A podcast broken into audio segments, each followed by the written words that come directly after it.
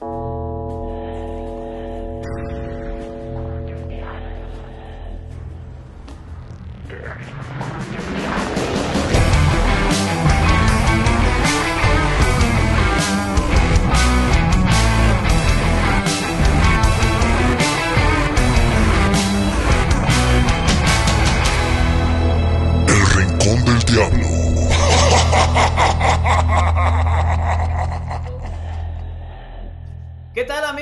están? Con el gusto de saludarles. No nos perdimos, no, no, no dejamos ya esto. Andamos en plena mudanza, han sido días complicados, semanas complicadas, pero aquí andamos dándole, aprovechando pues que, que hay parón de, fecha FIFA, mi carnal, ¿no? O sea, ahorita todavía están las, las elecciones, eh, pues jugando, pero pues el diablo anda con los amistosos contra Tigres, hinchándose de billetes este, verdes ahí en los Estados Unidos, Y, ¿no? lo- y los jugadores, este, pues disfrutando del básquetbol, ¿no? También Sí, ahí. los Rockets. Los ¿no? Rockets de Houston.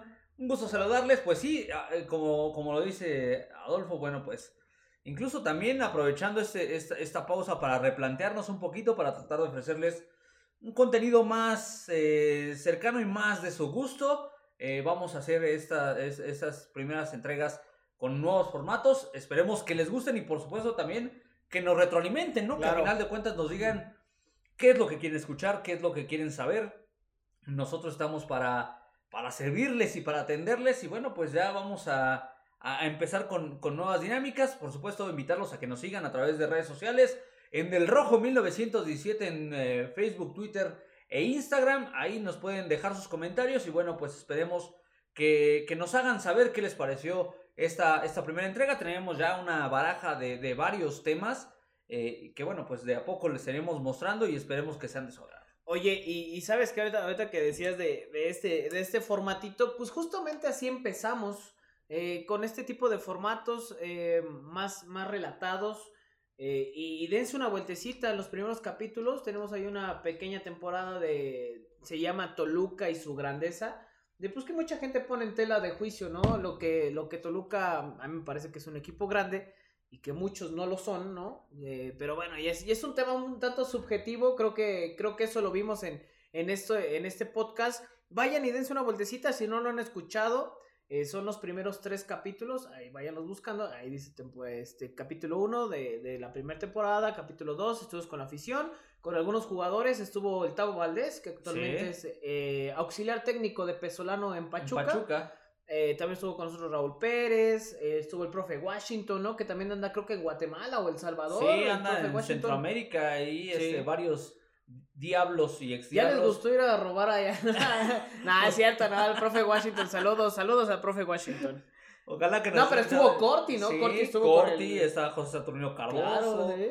Eh, algunos futbolistas también Sí. allá en, en Centroamérica, en Costa Rica. eh, eh, hay varios. Bueno, a final de cuentas, donde se abre una puerta, pues ahí Sí. es donde, donde estarán llegando, ¿no? Y bueno, pues, si te parece bien, mi carnal, pues entramos en materia, porque bueno, pues tenemos eh, cuestiones que platicarles rápidamente para que usted lo entienda, una pequeña historia, una- un pequeño relato de, de- de un tema que, bueno, pues a final de cuentas se ha asomado en los últimos días. No es ningún secreto que el fútbol, como cualquier otro negocio en el mundo, puede ocultar un sinnúmero de irregularidades, prácticas monopólicas, grupos delincuenciales inmiscuidos, llámense mafias o cárteles, explotación de los futbolistas, entre otros. Pero sin lugar a dudas un tema que ha sido recurrente y que hoy en día es retomado por recientes investigaciones periodísticas y judiciales es el tema del lavado del dinero y, y malversación de fondos. En estos últimos días se dio a conocer la investigación periodística Pandora Papers, los papeles de Pandora para aquellos que no Sí. mastican el inglés. Yo soy uno de ellos. Somos varios, pero bueno, pues hacemos el intento, ¿no? La cual, bueno, pues no es otra cosa que la exposición de una serie de redes de fortunas ocultas de personajes públicos alrededor del mundo. En esta publicación se cita a políticos, actores, cantantes, líderes mundiales y por supuesto a un sinnúmero de Oye, deportistas. an- antes de que continúes, e- esta presentación tiene, sí tiene que ser como, como con bombo y platillo, ¿no? Porque anticipando a la gente ya se, se irán dando cuenta de, de este formatito. eh, ¿Y qué tiene que ver con el Deportivo Toluca y qué tiene que ver con el fútbol mexicano? Porque mucho, mucho de, de qué hablar eh, en ese tema. Pero sí, sí es, es un tema bastante delicado. Sí. Es- sí, si tuviéramos a ver mucha crema que descanse en paz, presentador de lucha libre, tendríamos que presentarlo así porque eh, pues te diste a la tarea, ¿no? A la tarea de, de meterte de lleno a este, a este tipo de cuestiones que, que son delicadas. Pues sí, digo, tratando un poquito de ahí de, de rescatar esa, esa parte periodística que todavía queda viva en un servidor, eh, recabando información, digo, yo no investigué directamente, eso sí se los tengo que decir, yo recabé la información, pero pues, tampoco es tan sencillo. Sí. de repente Sí. no es que no tengas información, sino que tienes un montón de información. Nada más para dejarles unos datos eh, que, que nos den una idea de qué es esta investigación de, de Pandora Papers. En total son 12 millones de documentos expuestos y revelan riquezas ocultas, evasión de impuestos y el ya citado tema de el lavado de dinero y malversación de fondos de las personas más opulentes del mundo. Participaron alrededor de 600 periodistas de 150 medios alrededor de todo el planeta Tierra, quienes cruzaron información, dése usted una idea, durante dos años para por- poder descubrir quiénes son las personas que están detrás de las cuentas que fueron expuestas. La investigación fue guiada por el Consorcio Internacional de Periodistas de Investigación, el cual se dio a conocer en 2016 con el tema de los Panama Papers, que exponen prácticamente una situación Sí. similar de evasión de impuestos y de pues, lavado de dinero. Y bueno, pues esto es una información general gratis para todos ustedes, amigos del Rincón del Diablo. Y claro, entiendo, si no han escuchado del tema, se preguntarán qué chicas tiene que ver con este podcast que habla del. Deportivo Toluca. Y, y- y bueno, pues eh, a final de cuentas, pues es justamente eh, eh, que en estos eh, documentos aparece el cuadro rojo de la capital mexiquense gracias a un personaje que pues tomó notoriedad durante varios años o años atrás que, que apenas dentro de esta misma investigación eh, me encontraba con ese video que le dedicó a Cartagena y al fantasma Suárez. Justo, iba- le- justo iba a brindar como Uriel Pérez, ¿no? Tra- Traigo una mamilota en estos momentos, una, una caguamita. Iba a brindar, ¿no? Ganó el Toluca, decía, ¿no? Exactamente, Ganó el Toluca. exactamente. Salud por eso. Y exactamente, ya lo mencionaste, Uriel Pérez, el eh, mentado Uriel Pérez, eh, promotor de futbolistas, que bueno, pues tiene una, una, una historia eh, con Toluca, pues prácticamente de secuestro, ¿no? De secuestro del, del club en el tema de los refuerzos en los últimos años.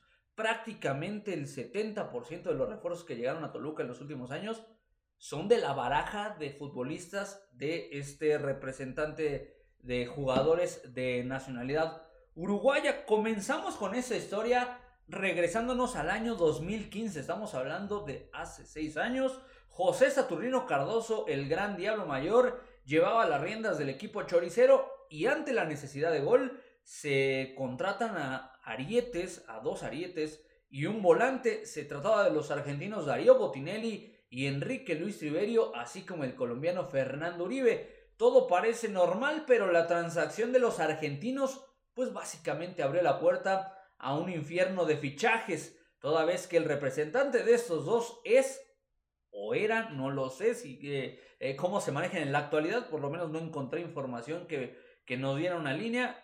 El uruguayo, el ya citado Uriel Pérez Jaurena. Después de ellos llegaron Rodrigo El Drupe Gómez, Pablo Barrientos, Jesús Méndez, esto en el 2016, y un año después se incorporó Santi García desde el fútbol alemán. Para el 2018, de la baraja de Uriel Pérez llegaron Javier Cabrera y Fernando Tobio, únicamente el segundo comprado, el primero como préstamo, y en el 2019 llegó Emanuel El Puma Gigliotti, perdón, Federico Mancuello y Jonathan Maidana, además también apareció a escena el defensor Gastón Sauro. De los actuales de la plantilla de Toluca, confirmado como su jugador está Pedro Alexis Canelo.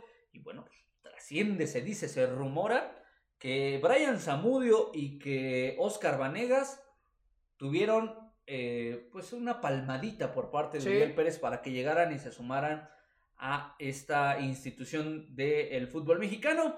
Básicamente la estrategia que se ha planteado, que ha tenido, que ha manejado Uriel Pérez, es inflar el precio de los jugadores, pagar un porcentaje bajo al equipo del que llegan los elementos, eh, de, eh, bueno, que llegan, o de donde provienen los elementos que llegan a Toluca, y eh, la ganancia dividirla entre los actores que están in- involucrados en el movimiento.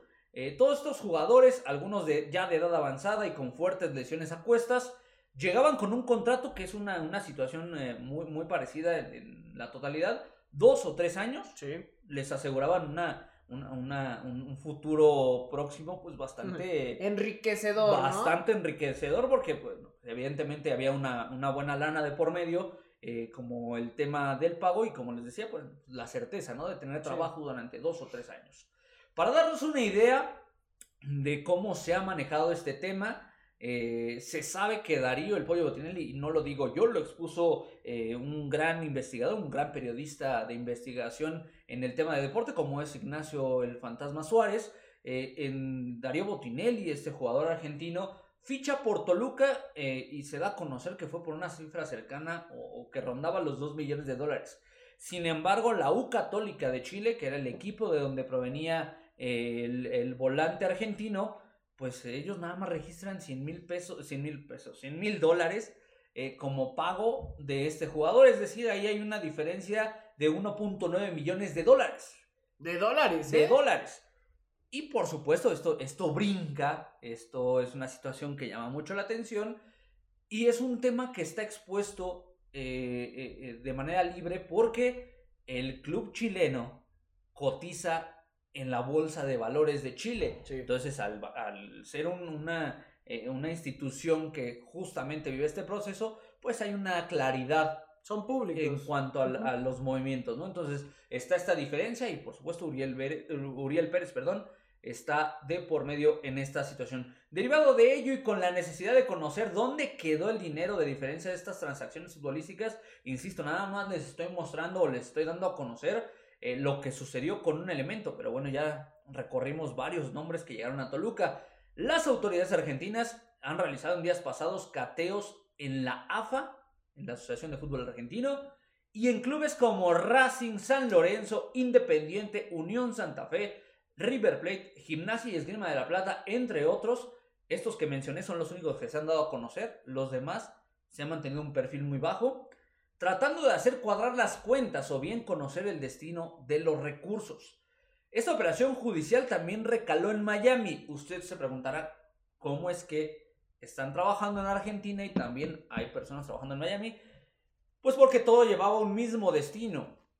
Se trataba de las oficinas de Uriel Pérez, el eh, agente Nada más en Miami, ¿eh? Nada más en Miami. Y eh, bueno, pues eh, el mismo Nacho Suárez, insisto, Nacho Suárez es una muy buena fuente porque es un tipo que, que, se mete muchísimo y que busca muchísimo y que interpreta muchísimo. lo da a conocer, insisto, ahora al final de, de, este relato les voy, a, les voy a hacer una invitación para que también lo puedan escuchar a él. Tiene un podcast Chulo. de lujo, ¿eh? Chulo. Bueno, la fantasmagórica se llama, pero ya les daré más detalles y menciona que dentro de las oficinas de Uriel Pérez en Miami se encontraron también armas de fuego y máquinas contadoras de billetes, dejando en claro que Uriel, pues eh, por algo tenía las armas de fuego, me parece que tenía miedo de algo, y de que además manejaba efectivo a grandes cantidades. Se dice en la nota publicada también por el diario AS eh, de México del 30 de septiembre, que la persona que abrió la puerta a las negociaciones del control de Pérez a los fichajes en Toluca fue nada más y nada menos que Jaime León. Saludos a Jaimito. Ex directivo de, eh, director deportivo, perdón, de los eh, Diablos Rojos del Deportivo Toluca, quien dejó su cargo en el 2019. Y curiosamente, en ese año bajan la cantidad de refuerzos que llegaban a Toluca. ¿Recordarás quién fue el director técnico en ese entonces? José Manuel Chopo de la Torre. Y antes de Chepo se fue Ricardo Antonio Ricardo Antonio La Volpe. Exactamente. Entonces, ya los, los refuerzos de Uriel Pérez bajaron, pero bueno, de alguna manera seguía teniendo presencia. Hay que hacer mención que, bueno, pues además de Toluca, eh, están equipos como Monterrey y como San Luis, que también, pues de la mano trabajando con Tijuana. con Uriel Pérez, ¿no? Este tema va a seguir dando de qué hablar. Eh, se dice que en próximos días se conocerá la lista total de los equipos argentinos que fueron cateados. Y por ende también se va a conocer las transacciones de los jugadores que estarán involucrados en este escándalo. Insisto, me parece que la línea, eh, si, la seguimos muy de cerca, va a estar directamente con estos tres equipos. San Luis, Monterrey y Toluca, porque son los que justamente más consumen jugadores de Uriel Pérez. Ya mencionabas a Tijuana, también tiene algunos elementos de la baraja del promotor eh, uruguayo, pero bueno, ya veremos qué es lo que sucede. Hasta el momento eh, se dice, se menciona que no hay elementos que pongan en peligro a Toluca como institución sujeta a investigación. Pero bueno, también vamos a ser honestos, ¿no? Eh, ya se destapó, ahora sí que la caja de Pandora. Y eh, hace no mucho la Unidad de Inteligencia Financiera del Gobierno de México firmó un convenio con la Federación Mexicana de Fútbol de total libertad y de total transparencia para justamente evitar los temas de eh, lavado de dinero dentro del fútbol mexicano. Entonces, si esta unidad de inteligencia financiera lo cree prudente, en cualquier momento vendrá una auditoría o un proceso similar y ahí me parece que Valentín Díaz y compañía tendrán que dar respuesta a cualquier duda que pueda surgir con respecto a los movimientos de estos jugadores que ya mencionamos, que no son pocos, no, son un chingo, o sea, eh, eh, o sea, uno pues lo tiene ahí en la memoria, ¿no? Pero hasta que no haces un recuento dices, este güey se hinchó los, los, los bolsillos a costa de Toluca, ¿no? Y Toluca, bueno, pues también se lo permitió y varios más seguramente también se hincharon. O sea, ¿estás de acuerdo que alguien dentro lo permitió? Digo, no tenemos los elementos como para afirmarlo, pero tampoco es gran ciencia el pensar que, que alguien diga, güey, no, no te voy a contratar a ti, supongamos, ¿no? A ti, José Luis, no te voy a contratar a tu jugador se lo va a contratar Uriel Pérez, pero no fue un año, no fueron dos, fueron muchísimos años con la misma situación. Exactamente. Ahora, eh, ah, bueno, continúa, pero quería aportar algo rápidamente. ¿Alguna vez Uriel Pérez, Uriel Pérez, y hay fotos, alguna vez en su momento a muchos tacharon de locos? Y, bueno, ahorita, ahorita, quiero concluir ese comentario, pero bueno, el, tema es el siguiente. Eh, mucha gente dice, pues es la lana de Valentín. No, güey, o sea, es la lana del aficionado, es la lana del que compra, o sea, sí es dinero de Valentín, pero también es dinero del que compra cada, cada semestre o cada año la playera, es el dinero de la afición, o sea, y por eso, por, muchas cuestiones que, que, se contrataron a jugadores de Uriel Pérez, se dejaron de traer jugadores que en su momento me parece que pudiesen aportar más, ¿no? Sí. Eh, yo creo que también ahí debemos de pensar mucho en el tema de eh, el rendimiento de cada uno de los futbolistas, ¿no? Que llegaron a Toluca. O sea, realmente de esta totalidad de los que mencionamos, eh, yo creo que muy pocos pudiéramos decir que realmente fueron funcionales para Toluca. Vamos a regresar. Dario Botinelli, Enrique Triverio, el mismo Drupi Gómez, Pablo Barrientos, Méndez, Santiago García, eh, Cabrera, Tobio, Gigliotti, Mancuello, Maidana, Sauro, Canelo. De esos, o sea, me parece. ¿Cuántos te parecen rentables en Toluca? O sea, me de parece, esos. Me parece que de, esta totalidad el único que salva es Pedro Alexis Canelo. Sí. Y, y, eso, o sea, Canelo no llega del fútbol extranjero. Canelo ya estaba en México. En Jaguares. En Jaguares, en Puebla, ya, ya tenía un recorrido en el balompié eh, mexicano. Y, vaya, ahí yo desconozco qué fue primero, si el huevo o la gallina, ¿no? O sea, no sabemos si primero llegó a México eh, Pedro Alexis Canelo y después Uriel se convierte en su, en su agente o Pedro Alexis Canelo llega a México como jugador de la agencia de, eh, de 9 Fútbol, porque se llama eh, la agencia de Uriel Pérez. Entonces, bueno, pues la verdad es que eso también te habla de que, bueno, pues le, le pues se, se, fue por una línea eh, muy sencilla en jugadores que tal vez no tenían cabida en otros lugares y que pues eh, lamentablemente en México, en Toluca, en Monterrey y en San Luis, pues se los han comprado, ¿no? El caso de Nico Sánchez, que bueno, pues sí, me parece que en algún momento fue rentable, pero que también venía arrasando cuestiones de lesiones. Eh, Maxi Mesa, hoy en día en Monterrey, también es uno de los movimientos que se estará investigando o se está investigando por las autoridades argentinas, porque bueno, pues ahí hay una una variación importante en el tema de los dineros. Entonces, bueno, pues hoy en día, eh, por lo menos yo no encontré información de dónde está Uriel Pérez, ¿no? Porque a final de cuentas dices, ya se metieron a tu oficina, ya están preguntando por ti en 20 eh, clubes en Argentina, ya están preguntando por ti en la Asociación de Fútbol Argentino. ¿dónde está Uriel Pérez? Nadie sabe dónde está Uriel Pérez hoy en día. Eh, las investigaciones siguen corriendo y bueno, pues ya veremos qué es lo que sucede. Se determinará alguna responsabilidad en el tema y lo que es un hecho es que este es un hombre muy inteligente que se metió en las entrañas del fútbol mexicano gracias a Toluca, gracias a Monterrey, gracias a San Luis. Eh, ya se los había comentado también en, la nota de, de AS eh, México. Eh, se hace mención a una persona que entrevistan, desconozco quién, quién sea, porque bueno, pues pide guardar el anonimato, que cuando existía el régimen de transferencias, el draft, Uriel Pérez se llegó a presentar como directivo de Toluca. Oh, mames. se llegó a presentar como directivo de Toluca y no solo eso, sino que los fichajes que se pudieran dar para Toluca, si no eran de su baraja de futbolistas, él tenía que decir, me parece bien o no me gusta.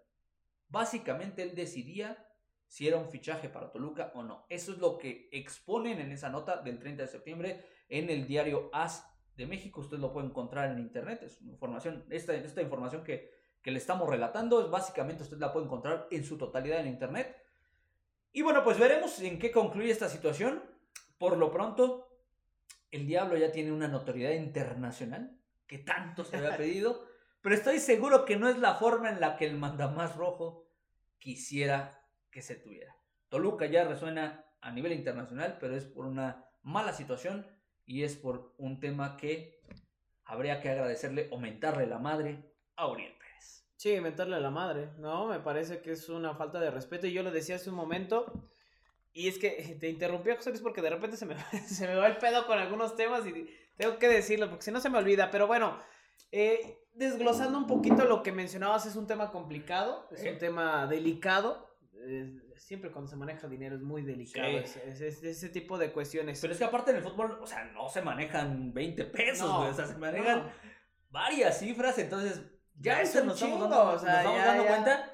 Y acá lo importante será ver quién de la institución sale salpicado. Ya hubo quien dio un nombre. Ya no está en Toluca, ya no está en la institución. Pero es un tipo que, bueno, pues sigue en el, en el entorno del fútbol, como lo es Jaime León. Ya se dio un nombre y vamos a ver quién más termina salpicado. Porque este tema no va a parar aquí. Este tema va a seguir. Rápidamente, recomendarles el podcast del fantasma la fantasmagórica, es una, una joya de, de, de, de las vivencias de, Nacho Suárez, pero también ese tipo de trabajos de investigación, de recabar información. Él tiene un muy buen antecedente de este tema, de los Pandora Papers, le va a seguir dando continuidad, se lo recomiendo ampliamente. Y bueno, pues si se quieren empapar, ahí para los que tienen este gusto por esos temas que, que van a recalar en todo el mundo, eh, de los que están metidos en estos temas, Shakira, este... Zinedine Zidane, este, David Beckham, eh, hablando de futbolistas, pero presidentes de países de Latinoamérica. ¿Son eh, algún mexicano? ¿Algún presidente mexicano? Este, sí. ¿Quién? ¿Quién? Enrique Peña Nieto. Puta madre. Entonces, este, bueno, pues ustedes lo pueden checar. Eh, es, una, es una investigación abierta, es una investigación muy amplia, pero que sí se la recomiendo muchísimo. Insisto, mucho se habla de los que tienen mayor renombre, pero esto de lo que sucedió en Argentina y que está sucediendo en México, pues no es una situación yo, yo quería, bueno, antes que nada, evidentemente es un es una gran recopilación la que haces, José Luis. Felicidades, porque no, no, no es sencillo meterse este tipo de, de temas. Y, y fíjate, eh, rápidamente, apuntando y tratando de desglosar un poquito para que la gente a lo mejor y que no está tan empapada con este tema, yo le decía hace un momento, muchas veces tacharon de locos a algunos periodistas, incluido el fantasma Suárez. Sí. Me acuerdo la más reciente, Brian Zamudio. Decían, llegó por tanta cantidad. Actual jugador del Toluca, llegó por tanta cantidad. Oye, pero pues, en Turquía dicen que no. ¿No? En Turquía dicen que, no fue así. Que llegó gratis. Casualmente, y a mí eso me llamó mucho la atención porque yo lo escuché en Paraguay. Cuando le hacen una entrevista a, su representante, supuesto representante, Odair dos Santos es el supuesto representante actual de, de Brian Zamudio. Él dice que están muy contentos de que llegue a Toluca porque pues que se ve más la liga mexicana que la liga turca y que tendría más posibilidades de llegar a la selección paraguaya, ¿no? Con más minutos, con más proyección. Después, en esa misma eh, radiodifusora, Usted también lo puede encontrar a través de, de Twitter como Fútbol a lo Grande, eh, que es la 1080 AM en Paraguay. En esa misma, en esa misma página o en ese mismo, en ese, en esas mismas redes sociales, ustedes encuentran a otro personaje que después entrevistan, que se hace pasar como intermediario. Así lo manejan, ¿eh? Con esas palabras que les estoy diciendo, intermediario. Hugo Gaona. Entre Odair dos Santos, él dice, estoy muy contento que su representante haya firmado con Toluca. Y empieza ¿no? a cuadrar las cosas. Nos metimos a investigar quién es Hugo Gaona. Pocos seguidores en Twitter. Su página, que se hace eh, llamar como, como eh, promotor, no está existente actualmente.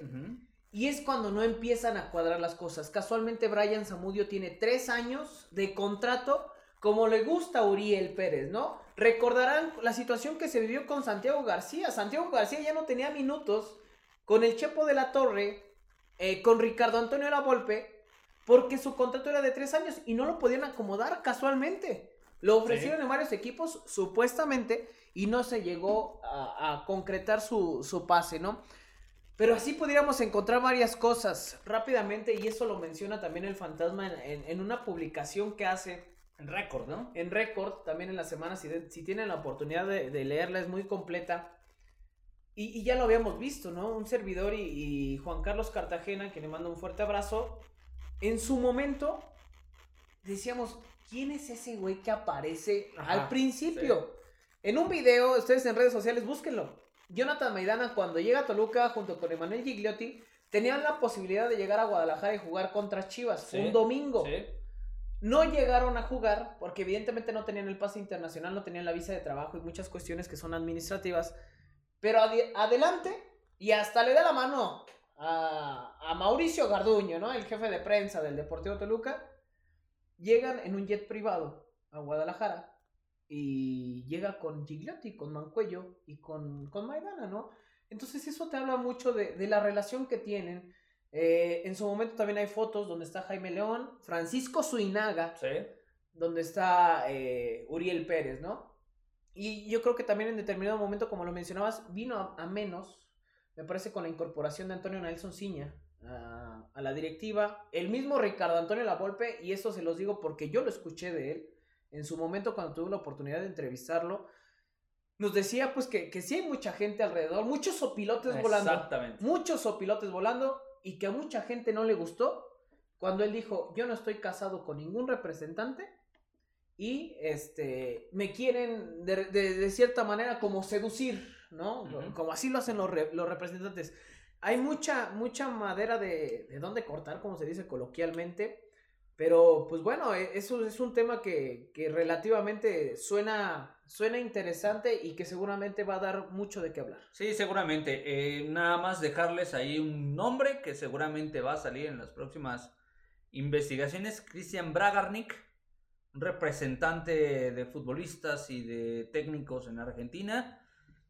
Eh, en 2018 ya lo tenían catalogado como el nuevo dueño del fútbol argentino, nada más porque manejaba a 15 de los 18 técnicos que había en ese momento en eh, territorio pampero y representaba a más de 100 jugadores. Se dice que Uriel Pérez nada más es un engrane, que Uriel Pérez nada más es una parte de la gran maquinaria que maneja Christian Bragarnik, que bueno, pues ya expandió su mercado al fútbol mexicano, evidentemente con el gran consumo de futbolistas de origen argentino, que bueno, pues están dentro de sus filas. Vamos a ver qué es lo que sucede, insisto, me parece que sí es un tema, como ya lo he mencionado, que, que, va a dar mucho de qué hablar, es, va, a salir mucha tela de dónde cortar, pero es lo que les presentamos hoy aquí en el Rincón del Diablo. Usted coméntenos, usted díganos qué le parece, eh, cuál es su opinión. Digo, yo sé que, eh, que, que, eh, la mayoría de las personas tenemos una ya, ya, ya una, eh, una etiqueta para Uriel Pérez, pero bueno, pues no, no está de más que nos recuerde usted cómo concibe a este magnánimo. Oye, ¿sí te acuerdas de ese video que decías? Sí. ¿Es un video cuando gana Toluca? Me parece que sí, me parece que sí. No sé si es en liguilla, no estoy seguro. No recuerdo bien la fecha, o sea, no, no me fijé en la fecha, pero claro, me lo aventé otra vez completito cuando les cita o, menciona a Cartagena y, y al fantasma y les dice que son exactamente lo mismo, que son eh, personas o periodistas de poco respeto o algo por el estilo, que él conoce periodistas que son de todo su respeto y me parece que, eh, pues, básicamente el tiempo le dio la razón a quien lo tenía que dar, ¿no? Si algo aparece ya el día de hoy con Uriel Pérez, eh, es porque ya venía arrastrando cola el, el Uruguay. Y, sabes que acá, bueno, dar el reconocimiento obviamente a, al fantasma, como ya lo decías, por el gran trabajo periodístico que ha hecho. Anteriormente ya habían presentado justamente una, una situación similar y lo habían hecho, si no estoy mal, con Greg Taylor, que también es otro de los grandes magnates de... Del manejo de futbolistas. Exactamente, ¿no? No recuerdo el nombre ahorita, se me va y, perdón que, lo mencione así, es un, periodista del sur de México, si no estoy mal, de, de Yucatán, eh, que también hizo colaboración con, con, el Fantasma Suárez en este en esta en esta colaboración. investigación, sí. Sí, porque de hecho este periodista que, que sin, tal vez no tiene el renombre o el reconocimiento eh, que tiene el Fantasma por los medios en los que ha trabajado el propio Suárez, pero, este, pero tiene muy este buenos este trabajos periodísticos. ¿eh? Este periodista que mencionas justamente es el que recibe la información, o sea, la investigación se dio a raíz de él, porque a él es el que recibe la información y él es el que eh, empieza a marcar la línea de esta investigación. Sí, eh, totalmente, bueno, pues a final de cuentas son esos temas que se tienen que exponer, se tienen que asomar, se tienen que dar a conocer porque, bueno, pues afectan, sí, por supuesto, la imagen del fútbol mexicano, la imagen de las instituciones, pero también eh, recalan sobre los aficionados, como lo mencionas, algo, pues uno, uno vive, ¿no? Con el, con el clamor de, de, de, su equipo y lo que uno desea es que justamente las cosas salgan bien para su escuadra y estos temas evidentemente no dejan bien parados al Deportivo Toluca. Y te digo, muchos muchos lo tacharon de locos, el mismo Carta que también cuando evidentemente hace algunos años cuando estamos más libres de, pandemia o libres de pandemia, eh, pues mencionábamos ciertas cuestiones, ciertos cuestionamientos y la gente decía así como, estos pinches locos, qué, qué pedo, ¿no? O sea, de verdad, tiene un trasfondo muy peligroso. Y, es, muy delicado. Nada más para, cerrar este tema. En su momento, recuerdo cuando antes de que llegara a Toluca en su segunda etapa, Hernán Cristante, aparecía como eh, uno de los técnicos que manejaba Uriel Pérez en la página de 9 Fútbol. Cuando se da el acercamiento con Toluca, o casi ya concreto que llegaba a Toluca, se eliminó esa información de la página de 9 Fútbol. Así lo encuentra, ¿eh? 9 Fútbol en internet. Así lo encuentras, una página de internet. Número dos, lo de Martín Cáceres. Es un tema que es un jugador lateral uruguayo de la Juventus, actualmente en el Cagliari, que tuvo la oportunidad de llegar a Toluca. Él dijo, sí voy. Estaba amarrado ya. ¿Y qué pasó? ¿Quién sabe? Alguien dijo que no. Alguien dijo, exactamente, alguien dijo que no. Y eh, iba a mencionar otra cosa que se me acaba de olvidar, pero... Pero, pero bueno, e, es, es un tema que, que, sí, sin lugar a dudas, da mucho de qué hablar. Ustedes tienen la, la mejor conclusión y vamos a estar al pendiente de, de este tipo de, de, cuestiones. Ojalá que así como dedicó ese, ese pinche video Uriel Ojalá que Pérez, se asomar, eh, con su vinito, con, con su puro. Con su puro. Así lo esté disfrutando ahorita porque te aseguro que muchos en Toluca hoy en día están soñando con lo que está sucediendo porque alguna vez dijeron, no, no lo conocemos ¿No dijo el Chepo, no lo conozco? Sí, sí. No, no, no lo conocemos, por favor. O sea, no vengamos con eso. Eh, ojalá que, realmente se llegue a las últimas consecuencias y que se conozca quiénes están inmiscuidos en este tema y que se tenga que eh, llevar entre las patas, a quien se tenga que llevar entre las patas. Yo nada más recuerdo esa palabra o esa frase que en su momento utilizó Enrique Lojitos Mesa y dijo, nadie está por encima de la institución y yo espero que realmente no pase nada en contra de Toluca y que si pasa se lleve a alguien entre las patas y que Toluca salga lo mejor librado de la situación. Insisto, las investigaciones siguen en curso. Vamos a ver en qué recala. Por supuesto, aquí les vamos a tener, si es que llega a haber alguna actualización del tema, pues aquí se la vamos a dar a conocer. Sí, sí, estaremos al pendiente de, esta cuestión. Rápidamente, mi hermano, ya lo decíamos, hay parón de fecha FIFA. Toluca estará enfrentando a Chivas. Y ya para, para ir cerrando este, este, esta entrega del, del, podcast, Toluca ha sido muy irregular, ¿no? Como todo, todo el fútbol mexicano, ¿no? Sí. América, Monterrey, Tigres, ni se diga lo de Tigres, eh, León. ¿Cuál, ¿Cuál crees que es eh, el sitio exacto donde está el conjunto de Hernán Cristante en este momento? Pues es que al final de cuentas se lo, se lo han ganado en su tercer lugar, ¿no? O sea, y se lo han ganado por las buenas y por las malas. Toluca sin ningún problema ahorita sería líder del torneo, pero no ha querido hacerlo. Sí. América ha sido el equipo más constante. Y Atlas, Atlas de Guadalajara, pues me parece que es la gran sorpresa, ¿no? A final de cuentas el conjunto rojinegro, pues también tiene esos altos y esos bajos. La irregularidad está arriba. Sí. Si tú te vas a la parte baja de la tabla, ahí están los que son constantes. Bien constantes. Ya vi por qué vas también en la quiniela, Carnal, desgraciado. pues es que hay que analizarle todo el tema, güey. Entonces, eh, la verdad es que eh, me parece que Toluca tiene bien ganado ese, ese lugar por lo que ha dejado de hacer, por lo que ha hecho también. Digo, no, no, no vamos a tapar el sol con un dedo. También ha habido buenas, ha habido malas. Me parece que lo que hemos visto en los últimos partidos es lo que no queremos ver de Toluca. Yo veo conformismo, yo veo hasta cierto punto eh, relajación y hasta cierto punto subestimación del rival y me parece que no tendría que ser así. Sí. Toluca tendría que ganar eh, y lo platicábamos al inicio del torneo. Si Toluca quiere ser un equipo fuerte, gana tus, equipos, tus partidos en casa. Ya se le fueron varios. Ya se le fueron varios con resultados que la verdad es que no los esperábamos. Pero bueno, a final de cuentas el Diablo sigue estando en posición de privilegio, sigue estando en posición de eh, meterse directamente a la liguilla. Tendrá que apretar porque el cierre pues no es nada sencillo. Ya lo mencionabas, viene Chivas. Pero también, eh, pues más adelante vendrán eh, partidos como lo es el de Necaxa, que va a ser aquí en casa, el partido contra Santos, que va a ser de visita, el partido contra León, que va a ser en casa también, y finalmente el partido de visita ante Puebla. Entonces, no sabemos de repente cómo van a estar ciertos equipos con las variaciones que pueda haber en la tabla. De repente puedes llegar a la última fecha y Puebla se puede estar jugando su pase a la liguilla en, en ese compromiso. Toluca tendrá que asegurar su posición o su lugar entre los primeros cuatro para aspirar a una situación y además para seguir sumando por el tema porcentual. Si Toluca está en la parte alta de la tabla, es casi un hecho que no tiene que pagar ninguna multa. Entonces me parece que también deben ser muy inteligentes en ese sentido. Insisto, deberán de trabajar y deberán de dejar de relajarse ante ciertos rivales. ¿Qué le falta al Toluca, mi hermano?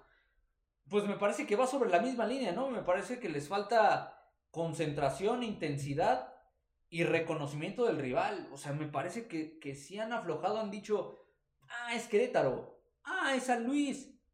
Prácticamente creen que está ganado el partido con la camiseta y no es así.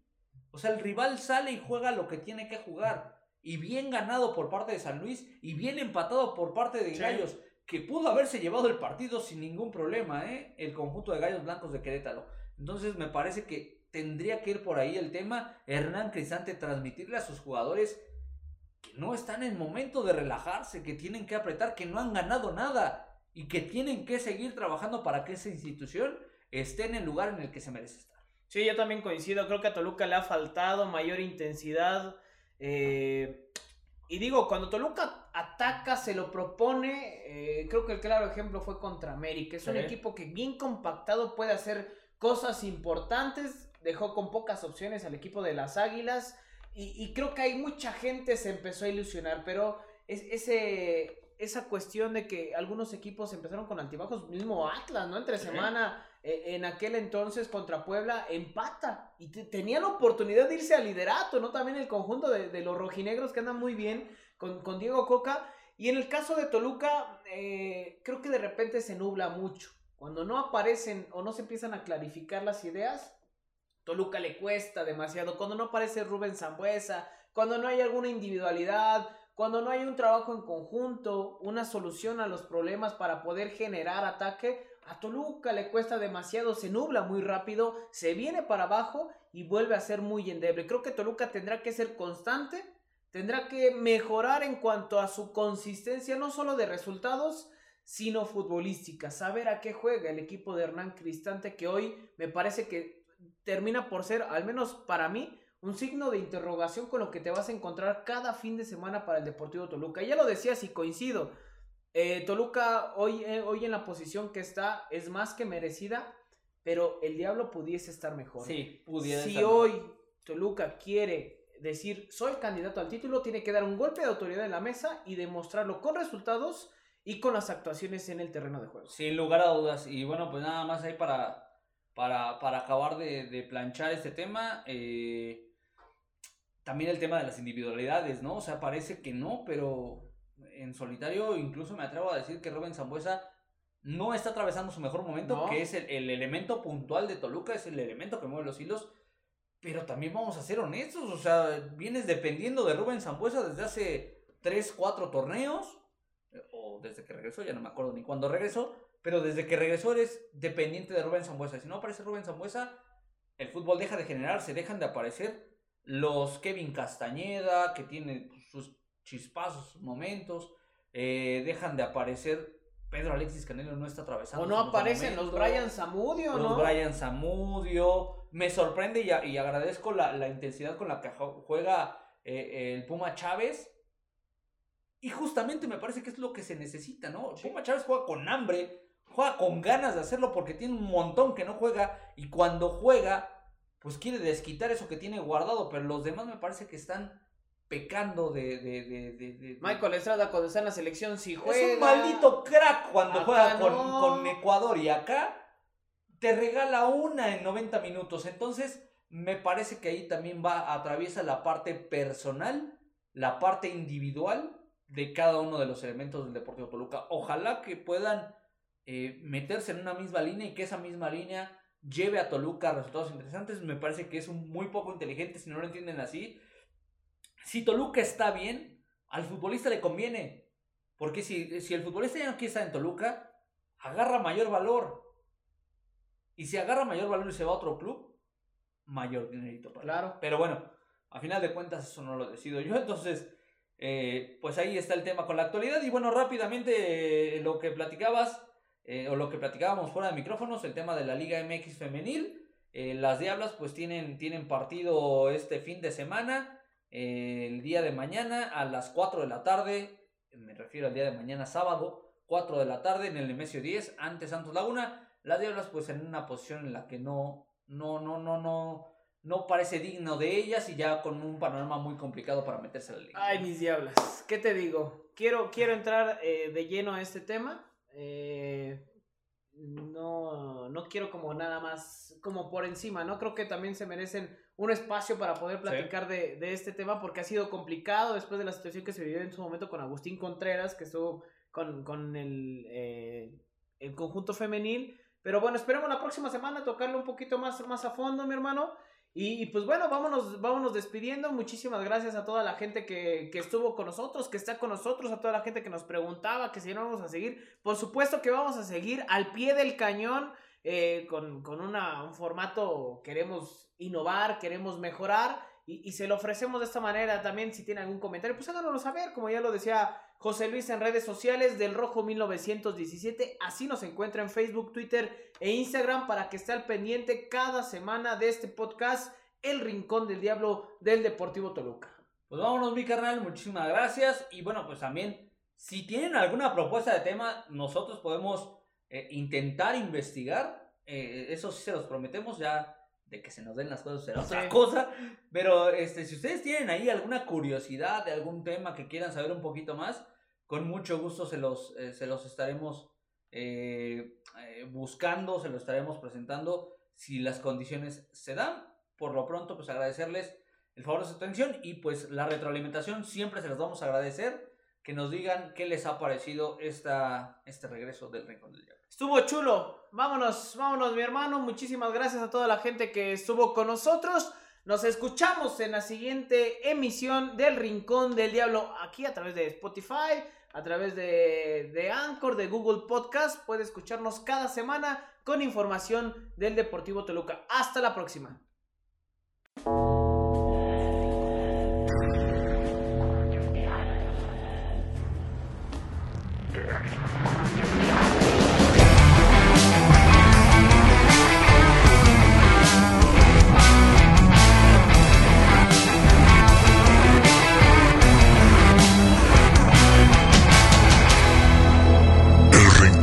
Diablo.